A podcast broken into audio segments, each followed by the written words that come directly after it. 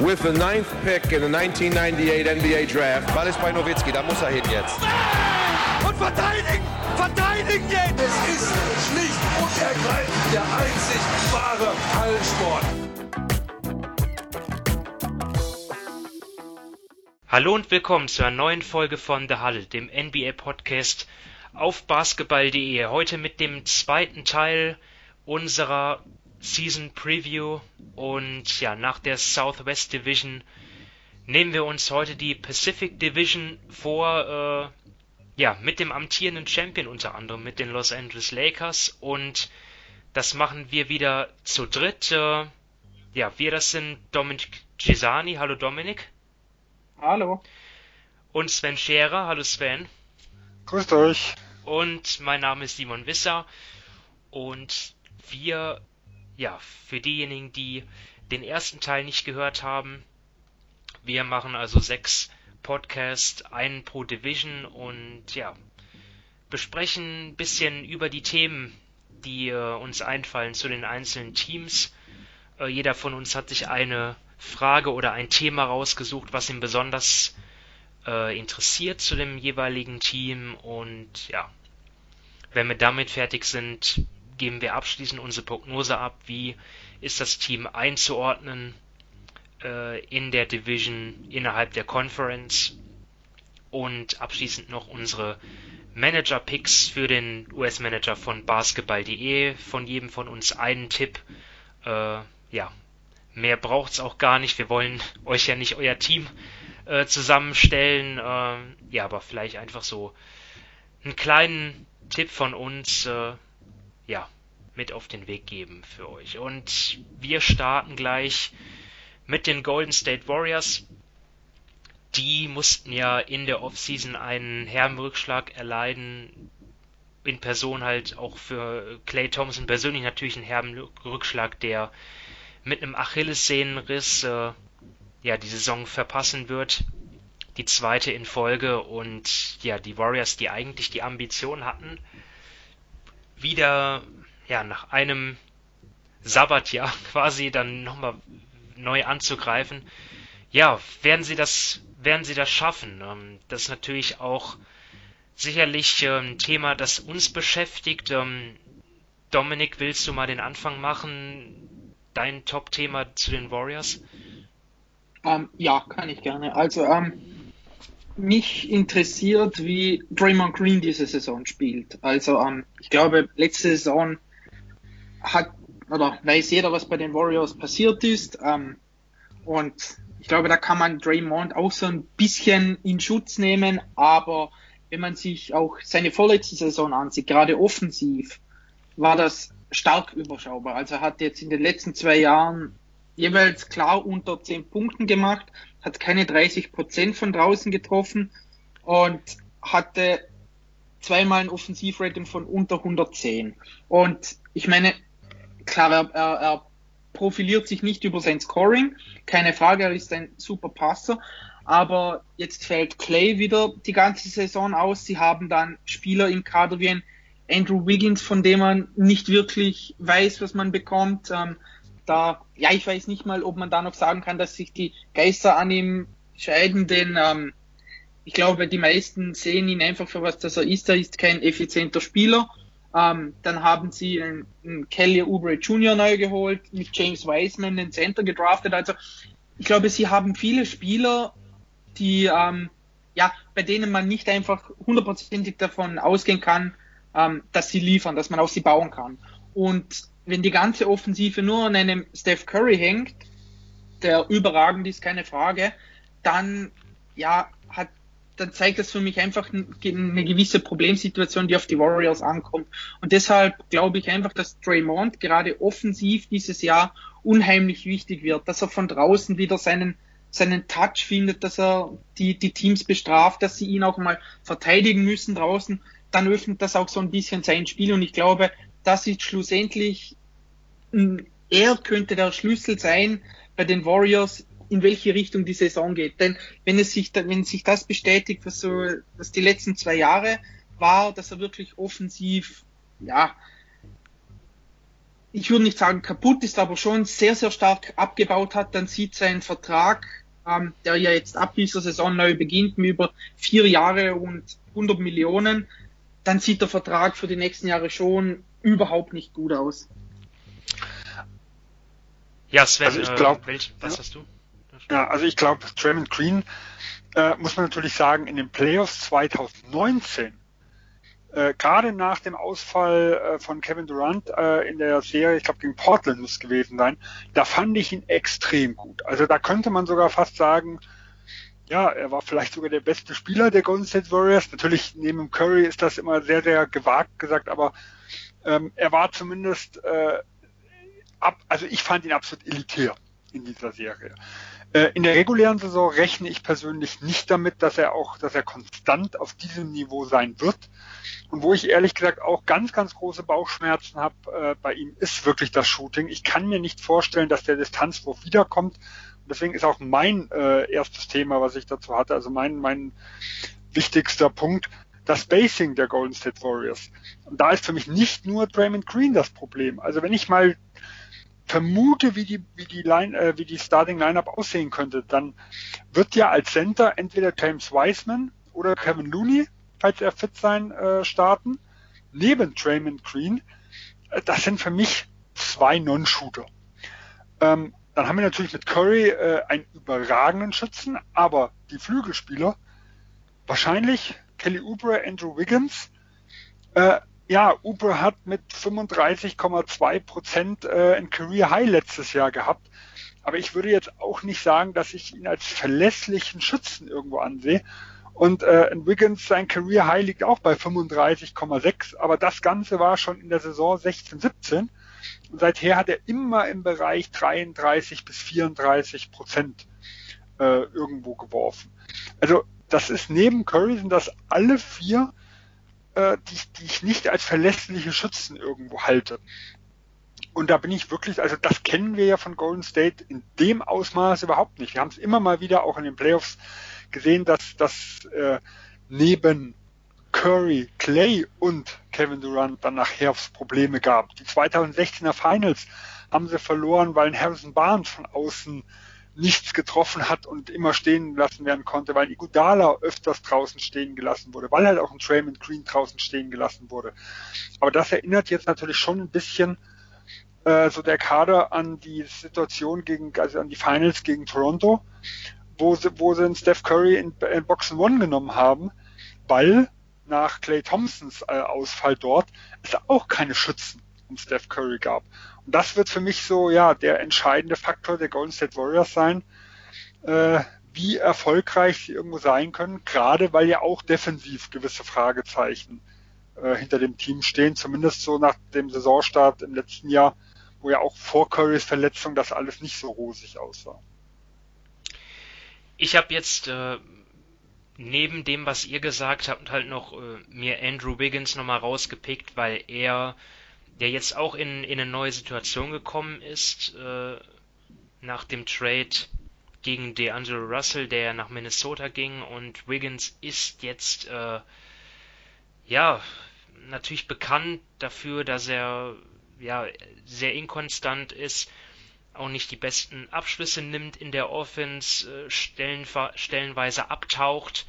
Und dort bin ich halt gespannt, ähm, jetzt bei einem Team wie den Warriors, die natürlich äh, über, über Jahr, Jahre lang äh, natürlich ein Top-Team sind, dann vielleicht auch eine, eine andere Kultur haben in der Organisation äh, mit einem neuen Coach, ob sich da was ändert. Denn ähm, er ist ja immerhin ehemaliger äh, äh, First Pick gewesen und das ja auch, ähm, also die Anlagen sind ja da und er konnte es nie so wirklich über längere Zeit aufs Parkett bringen und er ist natürlich dann auch irgendwie so ein wichtiger Baustein für die Warriors, wenn sie irgendwelche Ansprüche haben sollten. Ähm, das habe ich mir jetzt noch notiert.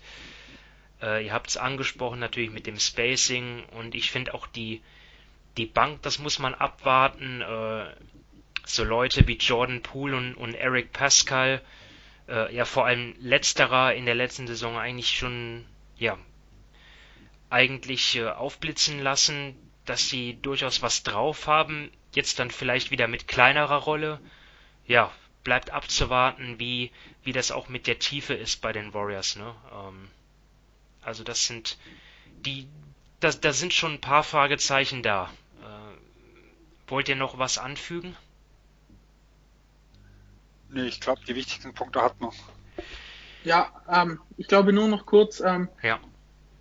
Mich würde es nur, ähm, oder freuen nicht, aber es wäre interessant, wenn Curry eigentlich das machen würde, was ich letzte Saison schon gehofft hatte, bevor er sich verletzt hatte, dass er so zu ein Mann Offensivarmada wird. Also nicht, dass er, dass er nur ISOs läuft oder sowas, aber dass er wirklich oft wirft und, und so ein bisschen in die Rolle Wilde Dinger nimmt, oder? schlüpft. Ja, ja, da- das nimmt er sowieso, aber er trifft sie ja. Ähm, aber so ein bisschen einfach wirklich in, in die richtige Scoring-Rolle, so, so wie früher blöd gesagt, wenn, wenn ein Kobe Bryant kein gutes Team hat oder ein Harden kein Harden, gutes ja. Team hat. Ja, genau. Dass er dann einfach, ja, keine Ahnung, weit über 30 Punkte auflegt, dass er halt dann 33 Punkte oder so auflegt.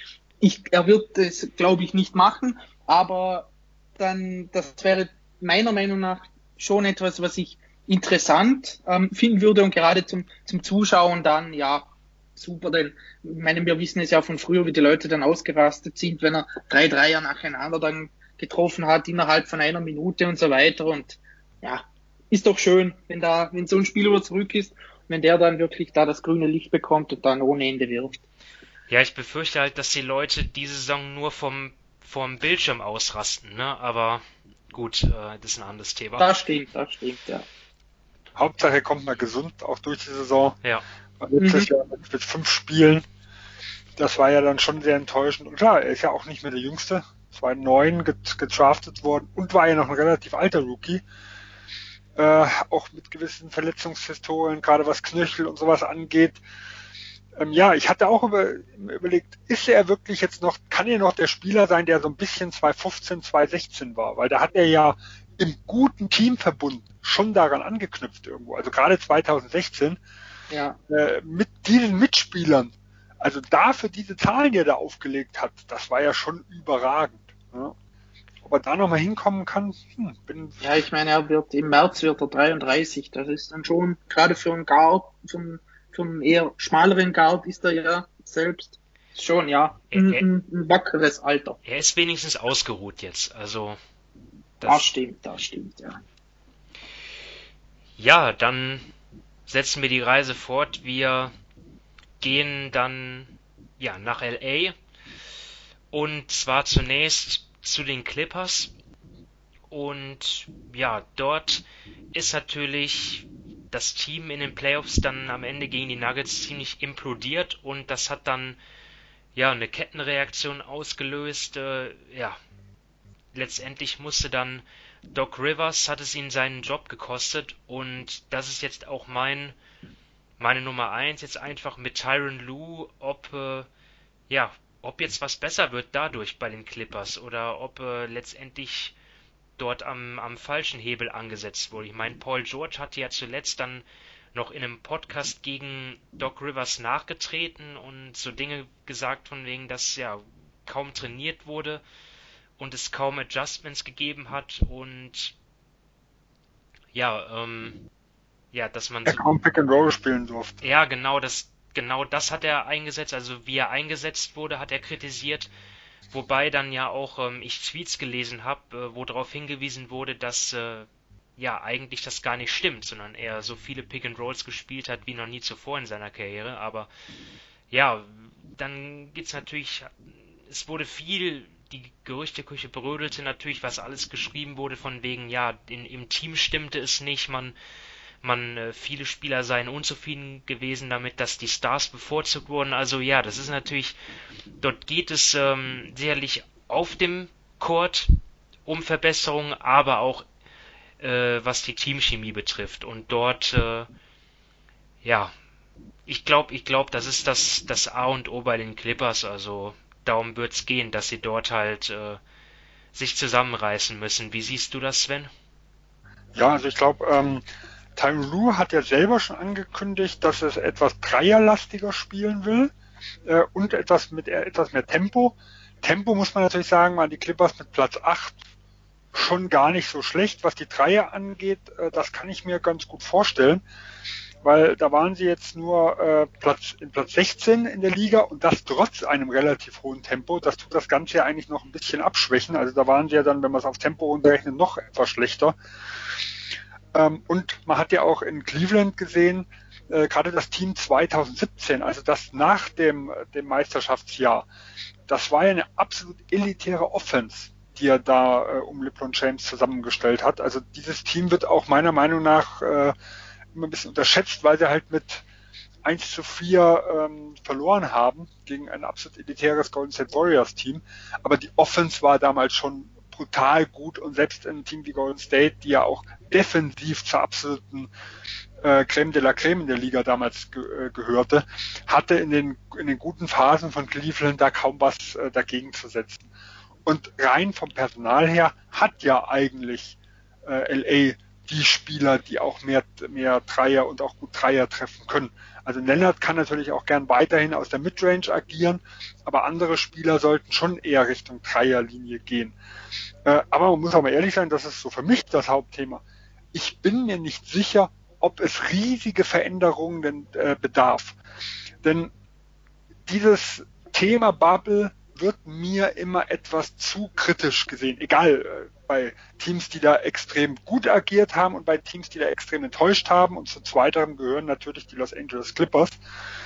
Ähm, denn in der regulären Saison hat man schon ein anderes Team gesehen. Also wenn ich einfach nur mal auf die potenzielle Starting Five äh, gucke, mit, mit Zubac, mit Morris, mit Leonard, mit Paul George und mit Beverly, die hatten mit plus 22,9 das zweitbeste Netrating aller Starting Five, äh, also aller Fünfen, Starting Five muss ja nicht unbedingt sein, äh, die mindestens 100 Minuten gespielt haben. Also der einzige äh, Fünf, die besser war, war die äh, Drei-Guard-Lineup der Oklahoma City Thunder. Ansonsten waren sie auf Platz zwei. Ähm, auch nach dem Jahreswechsel waren sie auf dem Kurs zu knapp 60 Siegen, wenn man das hochrechnet. Also sie haben einen, einen schwachen Start gehabt, haben sich aber immer besser eingefunden, haben sieben der letzten acht Spiele auch gewonnen. Also die Clippers waren eigentlich schon auf dem Weg, wo man sie gesehen hat, dass man gesagt hat, sie spielen sich nach und nach ein. Und das ganz klare Ziel war, Mitte April zu den Playoffs fit zu sein.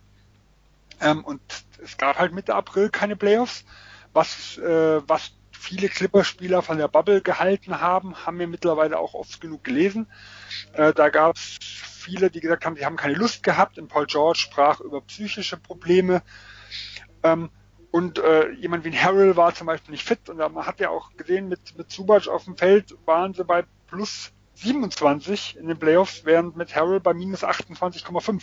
Und Harrell wurde durch Ibaka ersetzt, der vom Fit her deutlich passender ist. Also ich glaube, grundsätzlich sind für mich die Clippers immer noch ein Tier One Contender. Äh, ob mit oder ohne Umstellung. Das, was halt die kritische Sache ist, ist halt was ganz im Hintergrund gelaufen ist. Wo man natürlich auch immer ein bisschen vorsichtig sein muss, weil es kommen ja immer nur von den Teams, die enttäuschen, die Hintergrundstories raus. Äh, dass es oft bei den Teams, die erfolgreich sind, auch solche Hintergrundstories gibt, wird ja oft verschwiegen. Äh, also deswegen, ich bin mir wirklich nicht sicher, ob es diese Riesenanpassung braucht. Sie haben noch gewisse Schwächen äh, und ich vermute, Dominik, dein Thema wird das Playmaking sein. Ähm, das ist sicher noch die größte Schwäche, aber grundsätzlich sind sie für mich weiterhin ein Top-Team. Äh, da ändert auch die Bubble dran nichts und man sollte da halt immer sehr, sehr vorsichtig mit den Bewertungen sein. Ja, Dominik, ich weiß nicht, ob du noch ein Thema um Zettel hattest. Wenn nicht, dann hat Sven dir jetzt eins äh, gegeben. ich habe mal geraten. Ja.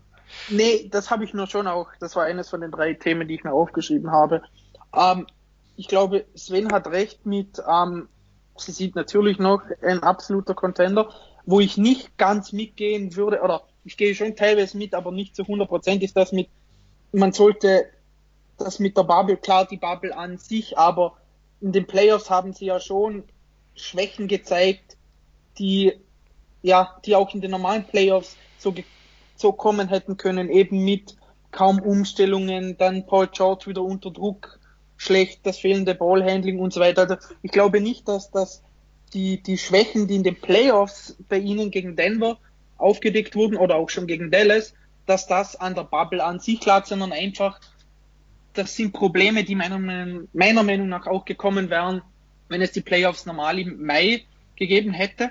Ähm, aber ja, wie gesagt, da hat Sven hat absolut recht, gehör, sie gehören immer noch zu den drei, vier, keine Ahnung, kann ja jeder selber einteilen, wie er will, ähm, Top-Favoriten auf den Titel.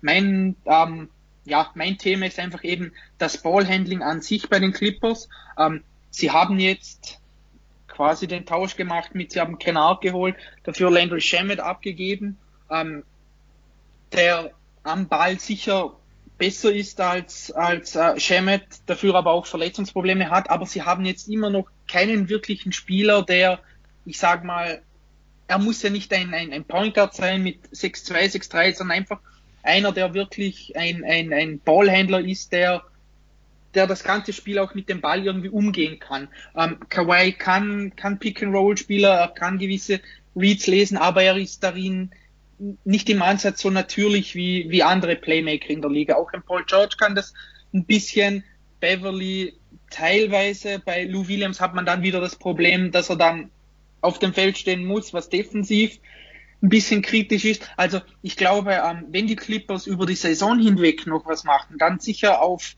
einer Position oder auf einer kleineren Position, die eben das Ballhandling mitbringt.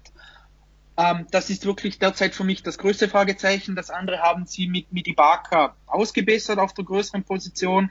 Aber ja, wenn sie das nicht, ähm, wenn sie das Problem mit dem Ballhandling nicht beseitigen, dann wird wieder eine unheimlich große Last eben auf einen Kawhi Leonard ähm, zukommen mit dem Ball in der Hand und ich glaube nicht, dass das das ja das Ziel von ihm ist und das Ziel von den Clippers an sich. Deshalb ist das ja mein größtes Thema, aber auch eines, dass ich glaube, dass die Clippers im Laufe der Saison, sei es per Trade oder auf dem Buyout Market, keine Ahnung, ähm, beheben werden. Ja, und ich glaube, die Clippers wissen auch, dass es ein Thema ist. Du hast vorher Shemet angesprochen. Äh, ich habe jetzt öfters gelesen und gehört, dass sie versucht haben, ihn mehr zu einem Ballhändler zu machen. Was dann aber auch dazu geführt hat, dass Shemet aus, äh, nicht sich mehr so wohl fühlte wie jetzt zum Beispiel in Philadelphia, wo er wirklich viel aus diesen Screens, also so ein bisschen JJ Reddick Light, sag ich mal, Variante aus den, aus den Screens irgendwo gekommen ist. Also sie haben ihn versucht, in eine Rolle zu schieben, die eigentlich nicht zu ihm passt. Äh, und deswegen vermutlich jetzt ja auch den Tausch äh, gegen Kanat, bei dem ich mir das eher vorstellen kann, dass er jetzt kein elitärer Ballhändler wird, aber dass er da zumindest eine gewisse Stütze äh, gibt und halt ein weiterer Ballhändler dann irgendwo mit ist. Ähm, und äh, ja, da, da sieht man ja schon, dass sie auch im letzten Jahr dran gearbeitet haben, diese Lücke zu beheben. Wie gesagt, nicht erfolgreich. Und auch was man jetzt so aus Clippers Seite hört, äh, rechnen die meisten damit, dass sie zumindest äh, Ausschau halten werden und dass vielleicht in Lou Williams äh, dafür geopfert werden kann, weil wenn ein Kanat dann zum Beispiel eher in die Lou Williams Rolle steigen kann, kann sein, dass man Lou Williams plus vielleicht diese Zweit Zweitrund-Picks, die man aus äh, Detroit bekommen hat, dass man dort versucht, dann noch einen äh, Ballhändler oder mehr Playmaking irgendwo zu bekommen. Ja, Dominik, du hast gesagt, du hast hier drei Sachen rausgeschrieben zu den Clippers. Wurden die anderen beiden von Sven und mir genannt oder?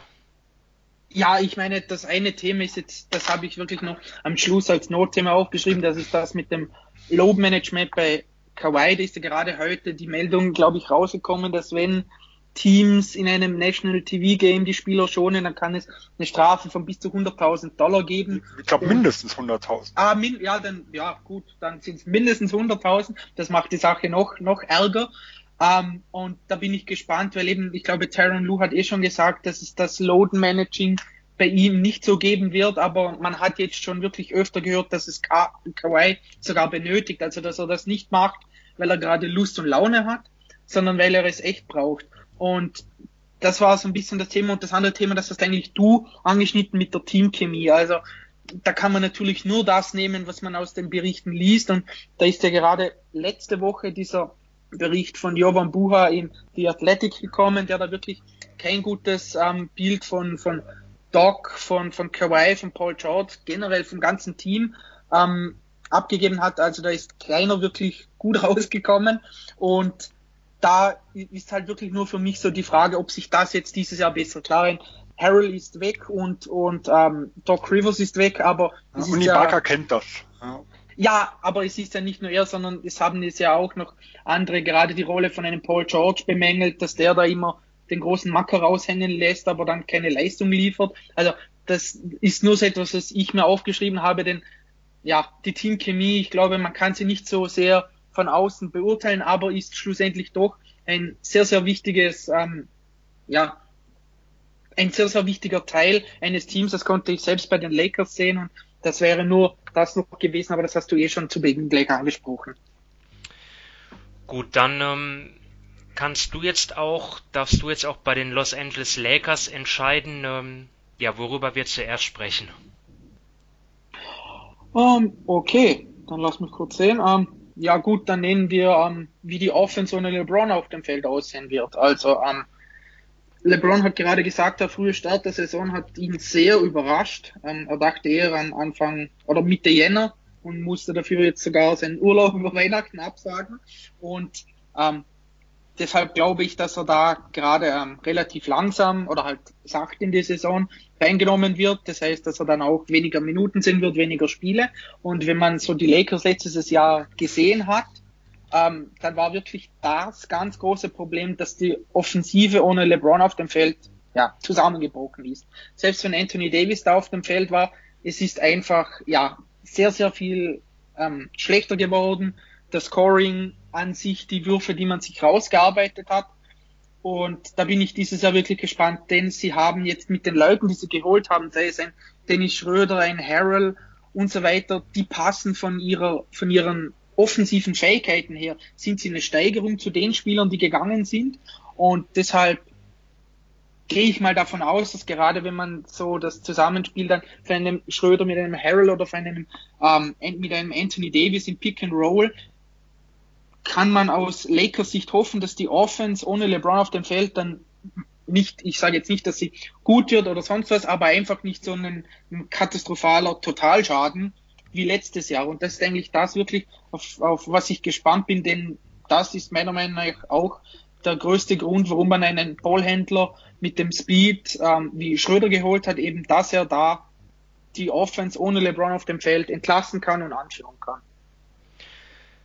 Ja, Sven, ähm, wie sieht deine Frage, dein Thema aus? Ja, also mein wichtigstes Thema ist eigentlich, wie gut ist Marc Gasol noch? Ähm, der, die, sagen wir mal, von den Top 4 billigsten Neuverpflichtungen könnte für mich die wichtigste werden. Und aus meiner Sicht war eine der großen Stärken der LA Lakers im letzten Jahr äh, die Variabilität, die sie eigentlich hatten. Also sie konnten, und das haben wir auch öfters zum Beispiel in der, der Houston-Serie gesehen oder auch an sich in den Playoffs, ähm, sie konnten eine, eine 5 aufstellen mit Anthony Davis als Center und nebendran entweder LeBron James oder auch Mar äh, Markeith Morris hat teilweise daneben gespielt. Äh, und sie konnten auch, wo dies zum Beispiel in Denver dann häufiger der Fall war, ähm, die beiden Bigs mit Howard und Anthony Davis nebeneinander stellen und waren da halt defensiv eine absolute Macht. Denn Marc Gasol ist eigentlich für mich der einzige, der diese Variante 2, also diese Big Line-Up, äh, da irgendwo wieder repräsentieren kann, weil ein Harrell ist für mich nicht der klassische defensive Big, das muss man ganz klar sagen. Er hat andere Vorzüge, äh, aber ich kann mir nicht vorstellen, dass man um Davis und ihn äh, äh, da, da ein richtiges Bau, äh, Bauwerk in der Mitte bilden kann. Äh, dazu bringt halt Marc Gasol noch andere Qualitäten, die ein Dwight Howard nicht hatte. Und das ist, er ist ein, für einen Center elitärer Passer. Äh, er hat in Toronto für mich mit äh, nach, nach, der, nach dem Trade dort die Offense mit revolutioniert. Also äh, die waren Anfang der Saison relativ schwach, was das Dreier-Shooting angeht und hatten danach im All-Star-Game äh, die höchsten Quoten von außen getroffen. Und mit, also es ist nicht der einzige Faktor, weil Shooting kann man natürlich nicht immer so werten, aber für mich mit äh, ein wichtiger Bestandteil war halt, Basten Gasol offensiv äh, an Ballbewegung irgendwo mitgebracht hat, die Leute freigespielt hat. Also die haben auch deutlich bessere Würfe bekommen.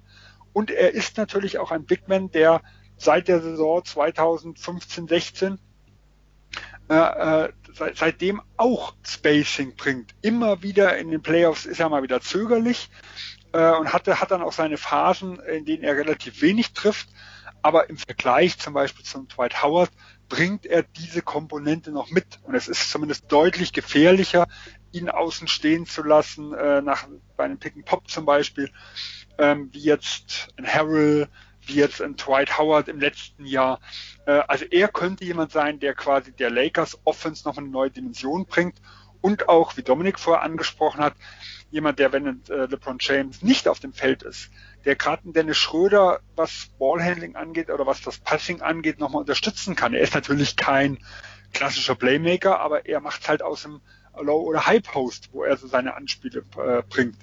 Und das ist für mich auch nochmal ein ganz, ganz wichtiger Punkt, wenn, äh, wenn halt, wenn halt ansonsten so diese Shot Creator irgendwo fehlen. Deswegen könnte er für mich wirklich der X-Faktor sein, wenn er wieder an die Vorjahre anknüpft und nicht die Bubble, das haben wir ja auch bei den Clippers schon gesprochen, die Bubble sollte nicht überall die Referenz sein, äh, nicht die Leistung Bubble, die deutlich schlechter waren, da als Maßstab gelten. Ja, die beiden Punkte, die ich mir notiert habe, die beiden Fragen, die stecken irgendwie in, in deiner Frage irgendwie mit drin, Dominik. Das ist zum einen halt, ja, die, die Frage der Motivation von LeBron James sehen wir jetzt in der regulären Saison ja, vor allem was die Defense betrifft, den LeBron, den wir jetzt äh, in der vergangenen Saison gesehen haben, wo er ja auch aus einem Jahr kam, wo er auch zum ersten Mal seit vielen Jahren nicht in den Finals stand und ausgeruht war, der da wirklich ja vorbildlich voranging und äh, sehr viel Einsatz gezeigt hat. Oder sehen wir den LeBron aus Cleveland-Zeiten zum Beispiel, wo er dort am defensiven Ende ja mehr Dienst nach Vorschrift gemacht hat und sich seine Körner komplett äh, aufgespart hat für die Playoffs. Und das wird dann natürlich äh, ja auch mit ausschlaggebend sein, wie gut die Lakers durch die regulären Saison dann halt kommen, mit wie vielen Siegen. Und die andere halt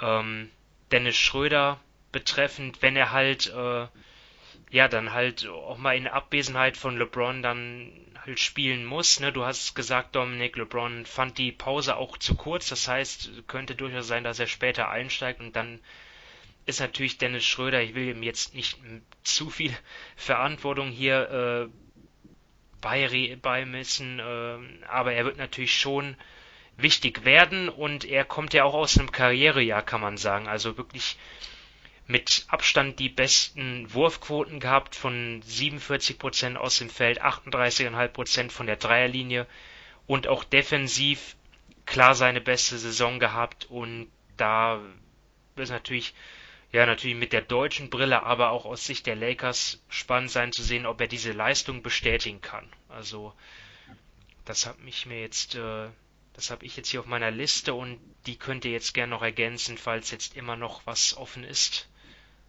Vielleicht noch eine kurze Anmerkung zu Schröder oder vielleicht eine kurze Frage nach der Einschätzung. Ich nehme jetzt mal vom Dominik als Lakers-Fan. Ähm, für mich das große Fragezeichen. Also ich, ich fand ihn letztes Jahr überragend mit äh, Chris Paul auf dem Feld. Äh, und das, das zeigte sich ja auch irgendwo statistisch. Äh, also gerade wenn Chris Paul ähm, SCH und Schröder auf dem Feld waren, waren die Dreier bei plus 28,9 äh, aber wenn zum Beispiel Schröder ohne beide oder auch nur mit Jay Gilchrist Alexander auf dem Feld stand, dann war das Netrating zum Beispiel klar negativ. Ähm, das heißt, die Frage, die ich mir in dem Fall stelle, also ich glaube, mit LeBron James könnte der Effekt, wird der Effekt sicher nicht deutlich schlechter sein wie mit Chris Paul. Aber kann er wirklich das, was sich die Lakers von mir hoffen, also diese, diese, also der der Playmaker sein, wenn LeBron James nicht spielt? Äh, oder wird es dann so wie letztes Jahr in, in OKC sein, dass im Endeffekt er überwiegend mit nur mit Chris Paul, also mit LeBron James nur sehr, nur deutlich effektiver ist und eigentlich nicht diese zweite Unit wirklich anführen kann. Jetzt muss man natürlich auch bei allen Statistiken sagen, dass Oklahoma eine relativ äh, schwach besetzte Bank hatte und dass die Mitspieler dann natürlich auch eine große Rolle spielen. Äh, aber die Diskrepanz ist schon immens. Also selbst wenn ich, ich habe es mir selbst mal angeguckt, äh, die Line-Ups, wenn er mit äh, Shea Gilchrist Alexander, mit Adams und mit Gallinari auf dem Feld war, nur Chris Paul von denen gefehlt hat, dann waren sie bei knapp über, äh, bei plus drei, also bei knapp über dem ähm, über dem Nullwert und weit, weit weg, wie gesagt, von der besten Line-up irgendwo der Liga. Das wird für mich auch ein ganz, ganz spannender Punkt nochmal, äh, nochmal sein, um zu sehen, ob man das, was man von ihm wirklich erwartet, ob er das dieses Jahr auch bringen kann. Ja, ich glaube halt, die Frage ist, was man von ihm erwartet. Ich glaube, wenn man nur erwartet, dass die Offensive ohne LeBron kein Totalschaden mehr ist, dann gehe ich davon aus, dass er das auch liefern kann. Denn du hast es eh schon gesagt mit den Mitspielern. Ich glaube einfach, wenn er dann spielt und LeBron ist nicht auf dem, Feld, dann wird er mit Anthony Davis auf dem Feld sein. Dann wird er ein KCP neben ihm sein, ein eventuell ein, ein ein Mark Gasol und so weiter. Also ein Kuzma, das sind schon auch, sage ich mal, fähigere Spieler neben ihm auf dem Feld als alles das, was OKC mit Abstrichen von eben von einem Paul oder Gilgis Alexander hatte. Also ich glaube, von dem her wird er schon ein bisschen besser aussehen, wenn man natürlich die, die Erwartung an ihn hat, dass er die Offensive dann super führt, dass da wenig, wenig ähm, Substanzverlust ist, dann kann man natürlich ähm, enttäuscht werden, denn ich meine, man muss ja, man muss ja auch sehen, ob er überhaupt seinen Wurf so gut trifft wie von letzter Saison. Aber man hat einfach gesehen, wie schlecht die Lakers an sich letztes Jahr waren. Denn ich meine, die meisten Leute haben dann nur Rondo in den Playoffs gesehen, aber man hat eben auch Rondo in der Regular Season gesehen und ein Schröder zieht inzwischen oder halt zieht im Vergleich zu einem Rondo dann viel mehr zum Korb. Ähm, er nimmt die Würfe auch, er bietet ein bisschen ein besseres Spacing und ich glaube einfach, das ist so nicht, es muss nicht sein, dass das dann ähm, Dennis Schröder da alleine irgendwie die Kohlen aus dem Feuer holt und, und das Team dann in den LeBron-losen Minuten trägt, sondern einfach, dass da dann in der Regular Season zumindest ein fähigerer Offensivspieler auf dem Feld steht, als es letzte Saison der Fall war. Und ich glaube, man erhofft sich einfach das und da gehe ich schon davon aus, dass er das auf einem gewissen Niveau liefern kann. Also wie gesagt, die Offensive wird ohne LeBron auf dem Feld sicher schlechter sein als mit ihm. Und ich glaube auch, dass Schröder mit LeBron auf dem Feld besser spielen wird als ohne ihn. Aber an sich sehe ich den Kader ähm, als fähig genug an, dass man da, dass Schröder da schon ähm, seine Leistung bringen kann und das Team da und er dem Team in den Minuten ohne LeBron so weiterhilft, dass man nicht komplett abfällt. Gut, ähm, ja, wir sparen uns die Frage, ob die Lakers auch diese, die kommende Saison jetzt, äh, ja, auf Platz 1 im Westen abschließen werden nach der regulären Saison noch ein bisschen auf. Wir beschäftigen uns jetzt erst noch mit zwei Teams, die, ja, hoffen natürlich jetzt einen Schritt nach vorne zu machen. Zunächst mal die Phoenix Suns und da erlaube ich mir jetzt mal anzufangen, weil ja bei den Suns war ich irgendwie, war nicht, ob das Faulheit war oder auf jeden Fall Unkreativität. Ich habe dort echt super langweilige Fragen, nur ich hoffe, ihr habt da noch was Besseres im Petto, aber ja. Natürlich, ähm, für mich stellt sich vor allem die Frage, ja, wie viel Wahrheit steckt eigentlich in dem Bubble Run der Suns, ja, also ungeschlagen gewesen, 8 zu 0, Trotzdem mussten sie danach nach Hause fahren. Sie hatten das mit Abstand beste Net-Rating äh, in Orlando in, in, in diesen acht Spielen dort mit von, von plus 12,9. Und jetzt ähm, haben sie sich halt in der Offseason auf dem Papier auf jeden Fall nochmal verstärkt, indem sie sich Chris Paul geholt haben. Und ja, das wird natürlich dann schon wichtig sein. An, andererseits, ja, ob, ob Devin Booker seine Leistungen jetzt aus Orlando so äh, halten kann, das wäre dann vielleicht auch ein bisschen zu viel verlangt, äh, was die Effizienz betrifft, vielleicht schon, aber dann vielleicht auf die Gesamtproduktion nicht. Also 30,5 Punkte pro Spiel, das war schon echt äh, überragend. Ähm, ja, da bin ich halt, da bin ich wirklich sehr gespannt auf die Suns, die ja jetzt auch lang nicht mehr in den Playoffs waren, ob sie es dann dieses Jahr schaffen. Äh, Sven. Ja, also ich rechne jetzt nicht mit einer 72 zu 0 Saison, um ehrlich zu sein. Ach nicht. nee, also von dem her muss ich dich da ein bisschen enttäuschen. Ähm, also ich sag mal, die, das 8 zu 0 ist so äh, sicher nicht komplett äh, übertragbar. Und da waren ja auch einige enge Dinger dabei. Ich denke nur der Buzzerbeater von Booker gegen die LA Clippers habe ich jetzt noch im Kopf. Und es waren, oh, ja. noch ein, zwei enge Spiele. Ähm, aber grundsätzlich fand ich schon, das, was sie an Leistung gezeigt haben, das kann ich mir schon vorstellen, dass sie das irgendwo übertragen können. Ich habe ich hab nochmal genau nachgeguckt. Ähm, also mein, mein Hauptthema war irgendwo die Unterstützung von der Bank. Denn wenn sie in Vollbesetzung waren, waren äh, die Starting Five, also gerade die Small Ball Lineups, also Small Ball Lineups neben Aiton, um es mal so zu sagen, also wenn, wenn Aiton plus zwei Flügelspieler waren, die waren eigentlich schon extrem stark. Also haben äh, Aiton, Booker und Rubio mit Bridges und Ubre gespielt, waren es zum Beispiel bei plus 20,2 äh, und mit Cam Johnson statt Ubre mit plus 16,5. Das beinhaltet jetzt die Bubble-Spiele, aber da waren ja auch einige Spiele nochmal vorher, die, die, also viel, viel mehr Spieler vorher. Ähm, das heißt, die Werte sind eigentlich schon sehr, sehr gut. Äh, richtig böse wird's halt, wenn dann die Ersatzspieler kamen. Also gerade jemand wie halt in Ty Jerome oder wie in Elio Kobo oder auch in, in Dario Saric, der viel mit der zweiten Fünf gespielt hat. Ähm, das sind, das sind Spieler, die halt dann schon immens abgefallen sind. Und ich sehe jetzt eigentlich die Starting Five mit Chris Paul als deutlich verstärkt.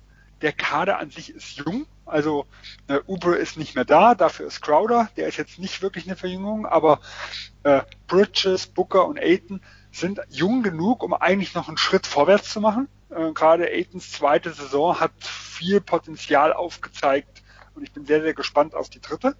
Und Jalen Smith, der ist auch jung. Äh, genau, Jalen Smith ist auch jung. Ob er jetzt wirklich am Anfang vier Minuten bekommt, müssen wir sehen. Als Rookie kann ich überhaupt nicht einschätzen. Äh, aber gerade die Tiefe, die ist schon besser geworden. Äh, Saric haben sie gehalten und der hat im Bubble äh, extrem gut Small Ball Center gespielt. Also den haben sie weniger auf Forward eingesetzt wie in der klassischen regulären Saison. Ähm, und da bin ich gespannt, ob das über, über mehrere Spiele, über eine Saison sich so aufrechterhält.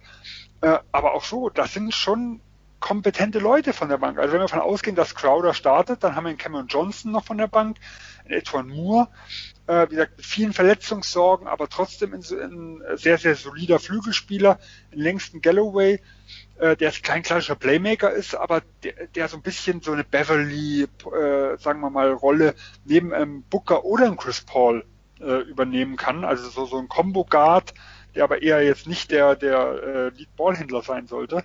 In Cameron Payne, bei dem bin ich gespannt. Also der hat das erste Mal in der Bubble wirklich was gezeigt. Äh, aber ein Abdel Nader äh, oder ein Trevor Carter, das sind Leute für einen elften, zwölften Mann. Ist das ein riesen Upgrade zu dem, was sie letztes Jahr auf der Bank hatten. Ähm, und wie gesagt, plus halt Jalen Smith als Rookie, den ich halt überhaupt noch nicht einschätzen kann.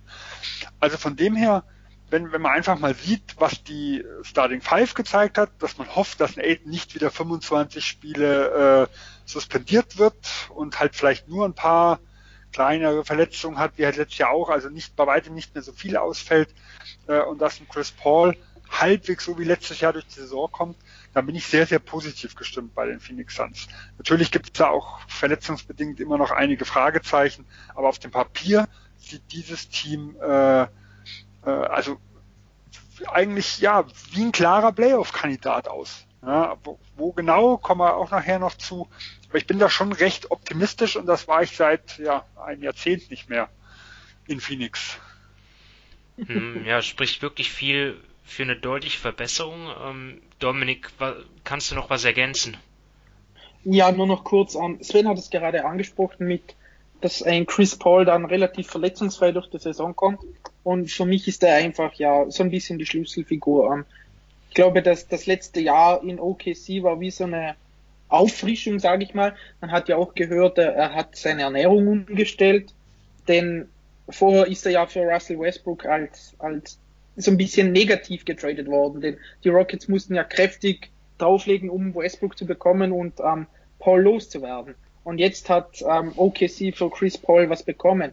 Und er ist jetzt 35, ähm, er ist klein für seine Position und ich glaube einfach, dass, dass also ich fand den Trade gut, keine Frage. Aber ich glaube, diese Saison wird auch sehr, sehr viel an Chris Paul hängen, wie weit die, die Suns gehen können oder wie viele Spiele sie gewinnen. Ich glaube, er wird zum Beispiel für einen DeAndre Ayton enorm hilfreich sein, gerade im Zusammenspiel. Ähm, er bietet auch das Shooting und auch für einen Devin Booker. Also für mich ist er einfach so ein bisschen die, die Personalie, die bestimmt, wie es bei den, bei den Suns, ähm, ja, wie sich die Suns an sich entwickeln.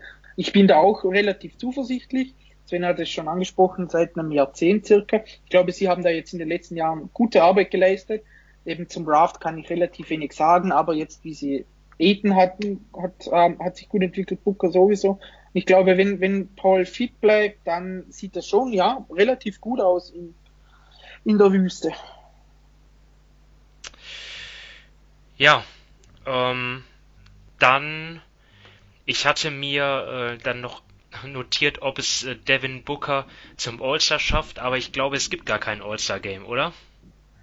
Nee, aber ich glaube, es wird werden welche gewählt, wenn ich mich nicht richtig, Aha. ich mich täusche. Also ich, irgendwas habe ich mir gehört, dass zumindest mal im Gespräch war, ich weiß gar nicht, wie sie es jetzt umsetzen, dass All-Stars nominiert werden sollen. Für die Statistik dann, oder? Genau, rein für die Statistik. Weil im Endeffekt, wer, wer jetzt spielt oder nicht, also diejenigen, die ja, glaube ich, verletzt ausgeschieden sind, sind ja auch immer All-Stars gewesen, ähm, damit quasi diese Würdigung nicht verloren gehen soll. Ja. Ich bin mal gespannt. Booker hätte letztes Jahr, hatte ja zumindest äh, eine Chance, ich weiß gar nicht, hatten wir ihn als All-Star gewählt oder war bei uns der Streicher? Da war, glaube ich, ganz knapp entweder 11. oder 12. Mann, wir hatten ja auch äh, abgestimmt oder davor, oder war, war der Erste, der raus war. Oh, ich kann mir nicht vorstellen, dass ich ihn genommen habe, weil Phoenix halt so schlecht war, auch als Team. Ähm, Ja, also ich weiß es nicht. ich könnte es mir schon vorstellen, dass ich, ich weiß aber nicht genau. Ähm, also der, äh, ganz, ganz, der war zumindest ganz, ganz knapp, egal ob drin oder draußen. Ja, ja ich glaube, da wird auch viel von abhängen, wie gut ein Chris Paul dann ist. Ja, klar. Weil dann ist halt die Frage, ob man gleich zwei Leute bekommt. Gut, Utah hat es letztes Jahr auch. Ich glaube, Mitchell und Gobert waren beide drin. Ähm, aber das ist natürlich dann schon, äh, gerade bei dem Besten, den wir momentan haben, kann es natürlich passieren, dass dann äh, von den, ja, das werden dann wahrscheinlich, also von den Fans wird wahrscheinlich, wenn überhaupt Chris Paul gewählt werden, äh, aber dann nachher von den Teams, äh, dass dann ja vermutlich eher Chris Paul wie Booker gewählt werden, weil vom Namen her ist Chris Paul natürlich deutlich gestandener und das macht, das spielt ja auch schon öfters mal eine Rolle. Ja.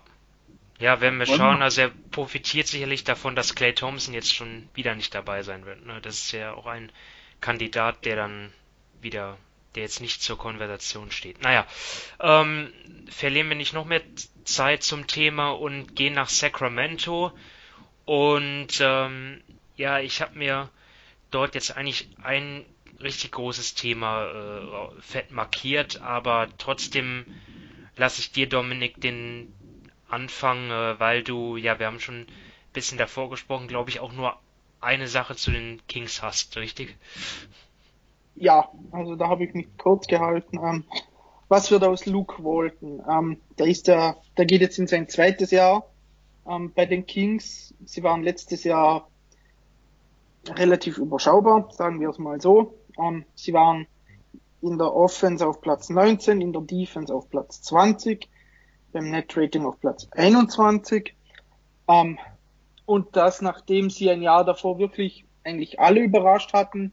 Ähm, dann haben sie sich ja von Dave Yorgo getrennt, dann Luke Walton geholt, nachdem er bei den Lakers gefeuert wurde. Und es hat sich für mich einfach so ein bisschen bestätigt, was ich vor ihm auch bei den Lakers gesehen habe. Das Team jetzt bei den Kings hat keinen Schritt nach vorne gemacht. Ähm, die Kings haben jetzt auch ähm, Bogdan Bogdanovic verloren an die Atlanta Hawks. Und ja, ich weiß nicht, ähm, was ähm, Luke Walton da aus dem Kader rausholen will, rausholen kann, dass das jetzt wirklich besser wird. Denn er hat in seinen gesamten Jahren, auch bei den Lakers damals, nicht gezeigt, dass er irgendwie sich weiterentwickelt hat, dass er besser wurde. Ab und zu hat es dann besser ausgesehen. Und jetzt waren, war das jetzt ähm, ähm, bei den Kings von 18, 19 zu 19, 20 auch wieder ein Rückschritt. Man muss natürlich dazu sagen, dass sie in der Saison 18, 19 wahrscheinlich ja überperformt haben, denn ich glaube, die wenigsten hatten damit gerechnet, dass sie ja, was, wie viel haben sie gewonnen? Ich glaube, fast 40 Siege oder hohe 30 Siege hatten Hohe sie gewonnen. 30, ja, ich glaube 39 Genau, oder so. Ja, so irgendwas. Ich glaube, damit hatte wirklich keiner gerechnet. Und aber jetzt besteht einfach eine gewisse halt Erwartungshaltung in Sacramento. Ähm, De'Aaron Fox hat seinen Max-Vertrag unterschrieben. Buddy Hield ist jetzt quasi ähm, Bogdan Bogdanovic los. Das heißt, er hat jetzt da ähm, freie Fahrt ähm, ihr Nummer 2 Pick von vor zwei Jahren, Bagley, muss jetzt liefern. Also ähm, ich glaube, da kommt sehr, sehr viel Arbeit auf ähm, Luke Walton zu, gerade in diesem enorm starken Westen. Nur schon alleine die, die Pacific Division ist bockstark. Und ich glaube, wenn das wieder so ein Jahr wird, in dem die, die Kings nicht ähm, so gut spielen, wie sich äh, es viele erhoffen, dann könnte es da doch schon wieder relativ schnell schlecht für Walton aussehen. Ja, ich finde ganz interessant ist ja, dass man ihm jetzt Evan Gentry noch zur Seite gestellt hat. Weil ich, wenn ich mich recht erinnere, hast du in den letzten Jahren immer wieder äh, angeprangert, dass Walton seine Arizona Connections sonst immer nur um sich hatte. Genau. Äh, als Assistant Coaches und Evan Gentry ist ja äh, ein vormaliger Head Coach, äh, der sowohl in Phoenix wie in New Orleans äh, quasi gecoacht hat und der aber auch vor allem als Assistant Coach extrem erfolgreich war. Er war ja unter Doc Rivers Assistant Coach und hat, ich glaube, zwei Jahre oder sowas die beste Offense äh, damals der Liga gehabt. Er ist dann mit Steve Kerr nach Golden State gegangen, die auch absolut elitäre Offensive hatten. Also als zweiter Mann ist er eigentlich schon sehr, sehr bewiesen in der Hinsicht. Und äh, ich bin ja mal wirklich gespannt, was, was die Page angeht. Und das ist zum Beispiel mein Hauptthema. Ähm, ich konnte, also ja, vielleicht verstehen, mal, mal gucken, also ich versuche es gleich mal äh, vielleicht einen Grund zu nennen, aber dass sie von der fünften Pace, die sie 18, 19 hatten, auf die 20. Pace zurückgehen, mit einem Spieler wie, wie Fox, das ist für mich, äh, war, war eigentlich schwer erklärbar äh, in der Hinsicht, weil das war eigentlich ihr absolutes Erfolgsrezept ein Jahr davor. Jetzt muss man natürlich jetzt zur Verteidigung irgendwo auch noch sagen, dass sie verletzungsbedingt auch viel Pech hatten. Äh, Gerade Fox war am Anfang äh, ja immer wieder angeschlagen oder raus. Äh, und natürlich ein neuer Coach, der dieses System vielleicht übernehmen wollte, ich also ich weiß es nicht, äh, aber den Spieler, der für dieses System eigentlich stand, dann nicht zur Verfügung war, sondern eher ein Corey Joseph zum Beispiel als, als Backup. Ja, ein Corey Joseph ist jetzt niemand, äh, den man unbedingt laufen lassen kann. Das ist für mich so vielleicht die kleine Entschuldigung, die ich noch habe. Aber das war für mich so irgendwie das, das Unverständlichste. Man sieht ja jetzt, Fox wurde ja mit dem Maximalvertrag belohnt. Äh, er ist der wahrscheinlich einzige äh, sichere Cornerstone irgendwo der Zukunft. Eigentlich müsste man um ihn das System ja auch aufbauen. Deswegen hat das mein Thema eigentlich ganz gut zu deinem gepasst.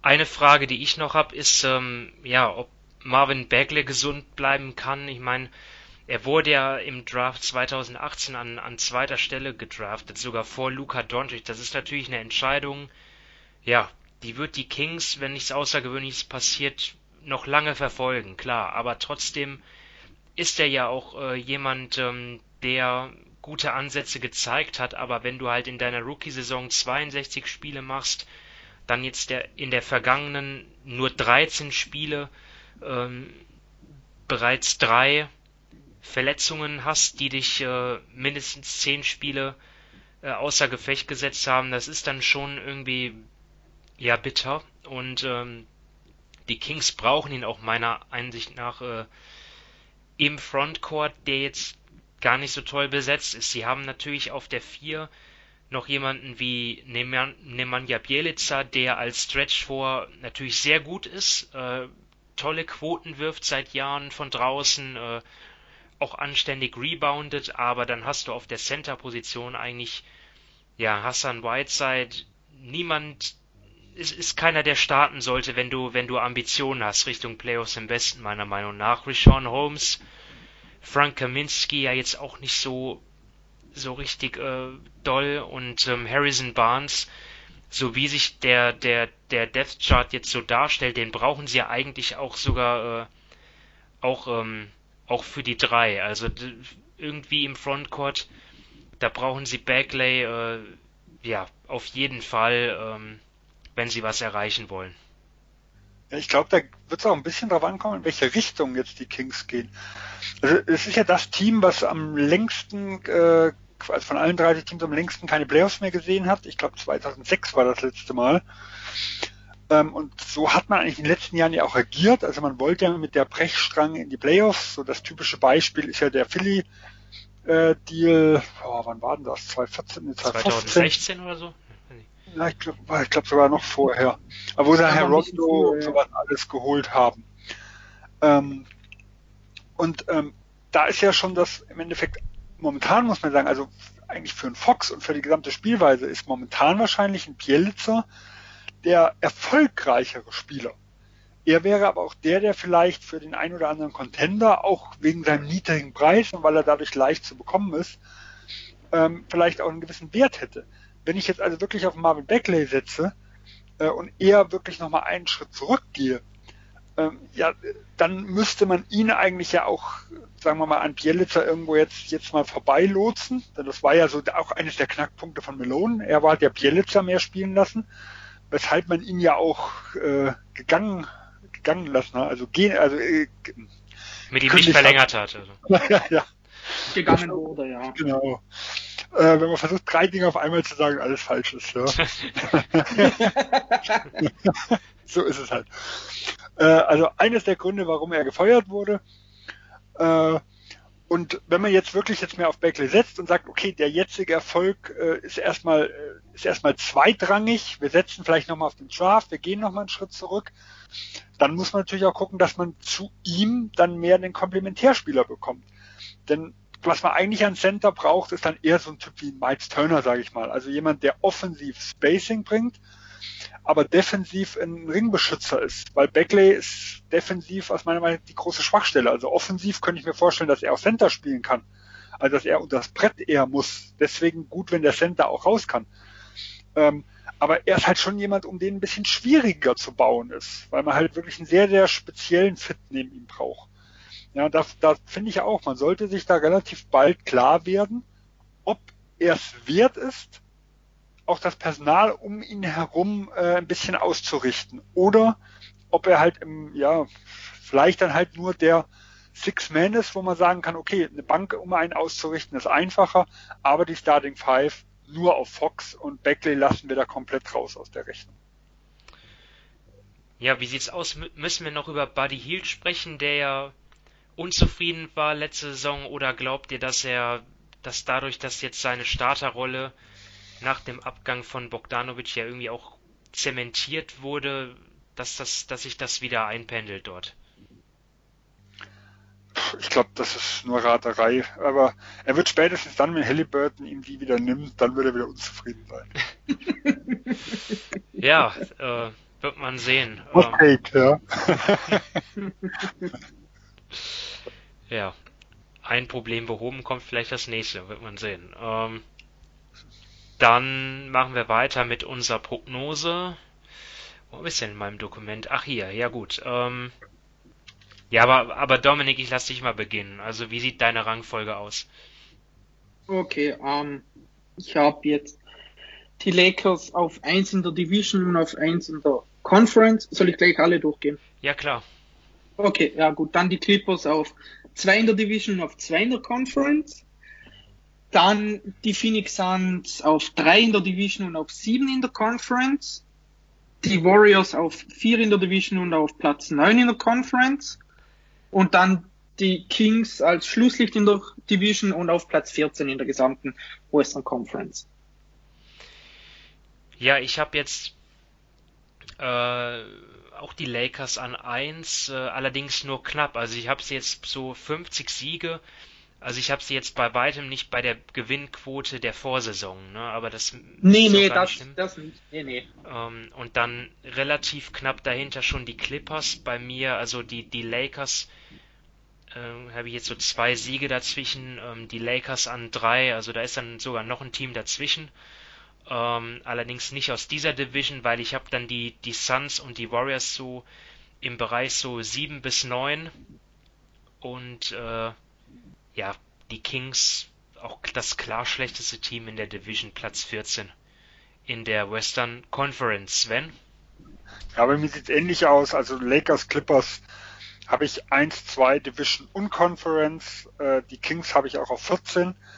Ich habe Golden State auf 8 gesetzt, was es mir halt etwas leichter gemacht hat, da ich ja Houston ähm, auseinanderfallen gesehen habe. Und die Phoenix Suns sehe ich sogar noch etwas positiver. Ich habe sie auf Platz 5 gesetzt, aber auch hier im großen Cluster, wie gesagt, 3 bis 7 äh, trennen bei mir, also ich habe ja Trends ungefähr zwei, ja, drei Siege habe ich hier. Äh, bei, bei vier Positionen, also da kann man austauschen nach Belieben. Ja gut, ja, dann stimmen wir ja da ja größtenteils überein Ja, und äh, Sven, Sven hat ja jetzt nur gesehen, Sven hat ja vor im, im Pod gefragt bei den, bei den Rockets. Wer bei dir rausfällt. Genau, bei mir sind jetzt einfach die Warriors einfach, ja, weil, also wenn Clay fit gewesen wäre, dann wären sie ein Top 5, mindestens eher sogar ein Top 4 Team gewesen. Aber eben weil Clay ausfällt, plus die ganzen Fragezeichen rund um Wiggins, Draymond ein bisschen, ähm, Wiseman und so weiter, ja, habe ich sie jetzt einfach mal eben auf neun, aber ja, du, ihr habt es eh schon gesagt, zwischen drei und sieben und ja, keine Ahnung, acht und elf, die sind alle so eng beisammen, da kann es schnell gehen, dass sich da die Position dann einfach verändern. ja, nur bei den Lakers, Clippers, Kings, das, das war halt wenig überraschend, dass wir die ganz vorne beziehungsweise ganz hinten sehen. Ja, ich sage mal, man kann zum Beispiel auch ein Argument finden, jetzt nur für die Regular Season vielleicht die Clippers vor den Lakers zu nehmen, wenn es darauf ankommt, wie viel LeBron und so weiter aussetzt oder wie ernst die Teams die Regular Season an sich nehmen. Aber ja, ich glaube, wenn, wenn es hart auf hart kommt, dann sind das schon deutlich, sage ich, oder relativ deutlich die zwei besten Teams im Westen. Ja, dann widmen wir uns jetzt den Manager-Picks und ja, ich versuche das auch immer ein bisschen zu mischen, dass mal jedes Mal vielleicht mal jemand anders beginnt. Ähm, Sven, äh, wer ist dort deine Nummer 1 in der Division? Welchen Spieler kannst du unseren Hörern ans Herz legen? Ich stelle gerade fest, ich habe wieder keinen im Team, Ach komm, ich habe. Äh, ja, ich habe ich hab zwei Kandidaten, die ich noch in Erwägung ziehe. Ähm, einen, da nehme ich mal Paul George mit 8,18 Millionen.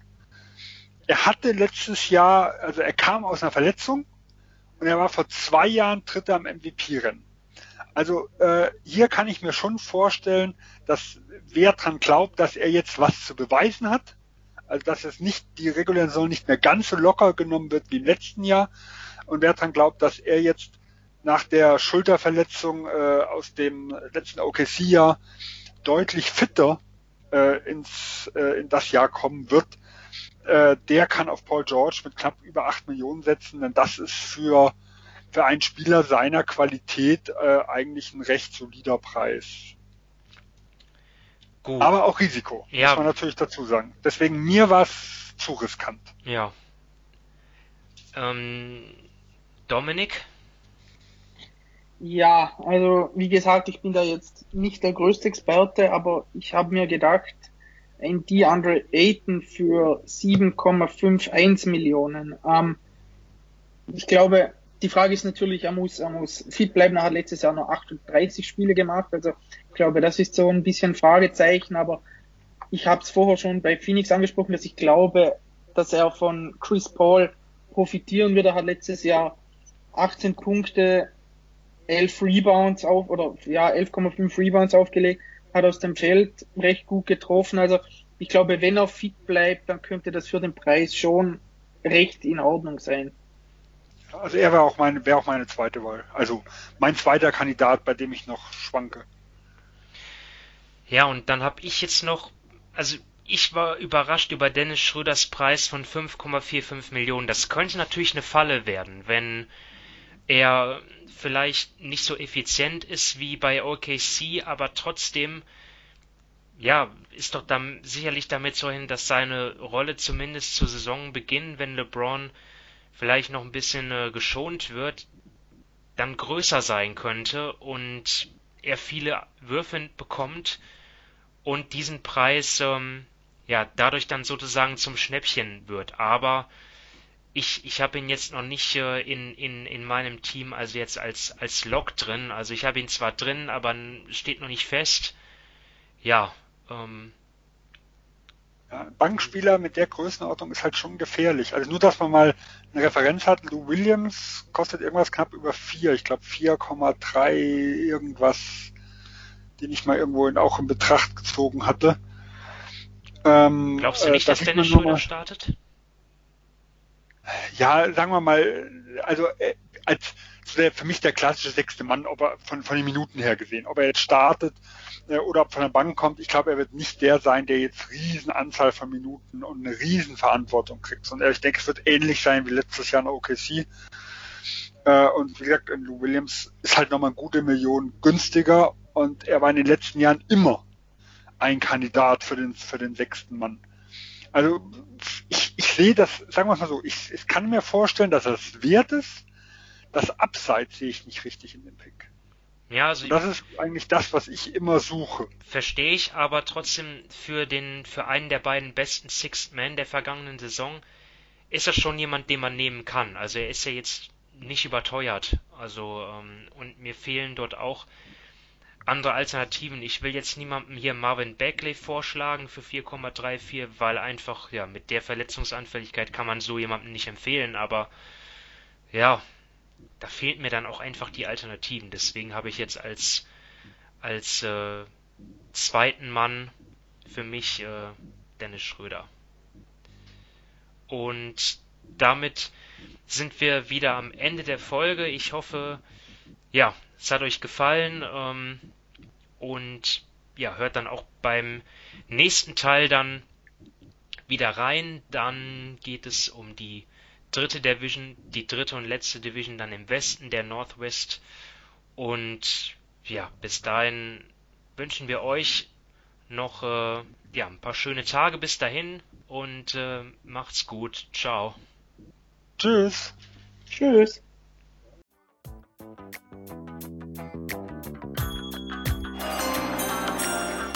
With the ninth pick in the 1998 NBA Draft. Ball ist bei Nowitzki, da muss er hin jetzt. Und verteidigen! Verteidigen jetzt! Es ist schlicht und ergreifend der einzig wahre Hallensport.